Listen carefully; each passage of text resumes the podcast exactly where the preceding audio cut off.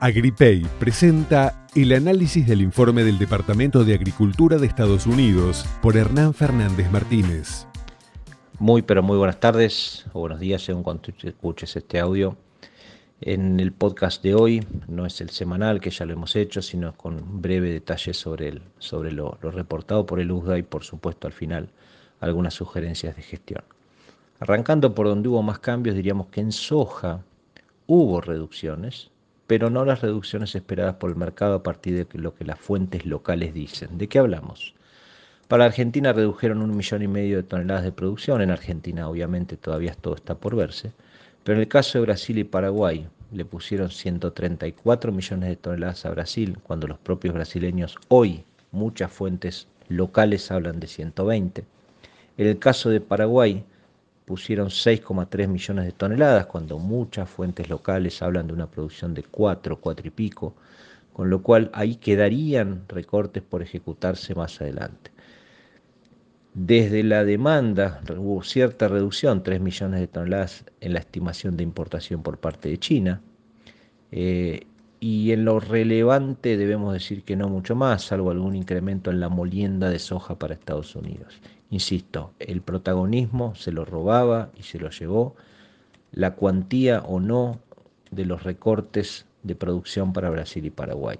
Obviamente recortes muy inferiores a lo que el mercado esperaba.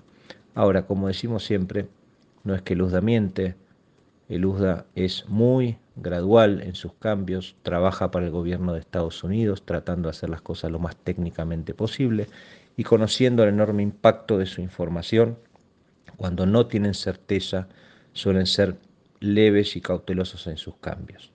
¿Qué se lee de esto o qué lee el mercado más allá de lo que uno piense? Que quedan recortes por hacerse. Y como decimos siempre, lo que importa no es el dato del reporte, sino la reacción del mercado ante el dato. Y la reacción fue, vamos para arriba. ¿Por qué? Y muy probablemente haya grandes especuladores que esperan una reducción posterior a la de hoy, con lo cual podría haber más precio y en consecuencia están comprando. Precios a la suba con recortes que no fueron de la cuantía esperada. Eso es lo que tenemos respecto de soja. Por el lado del maíz no demasiado, alguna reducción de un millón de toneladas de producción para Brasil, fue todo, para Estados Unidos no cambiaron nada.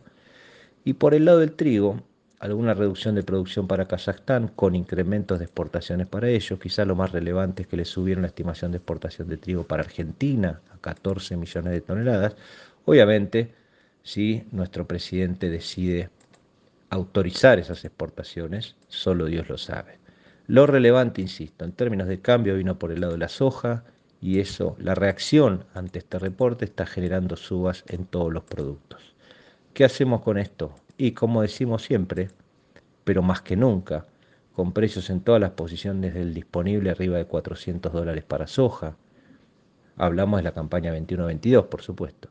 Precios de maíz, todas las posiciones arriba de 200.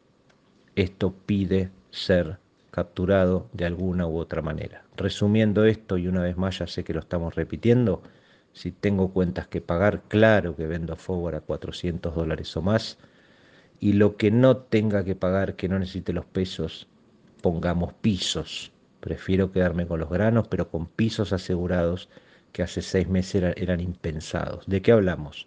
380 dólares put mayo comprable en 5,70 368 dólares put julio soja, comprable en 5 dólares, o un 196 put julio maíz, comprable en 4,80, o un piso de 200 comprable hoy en 5 dólares con 90.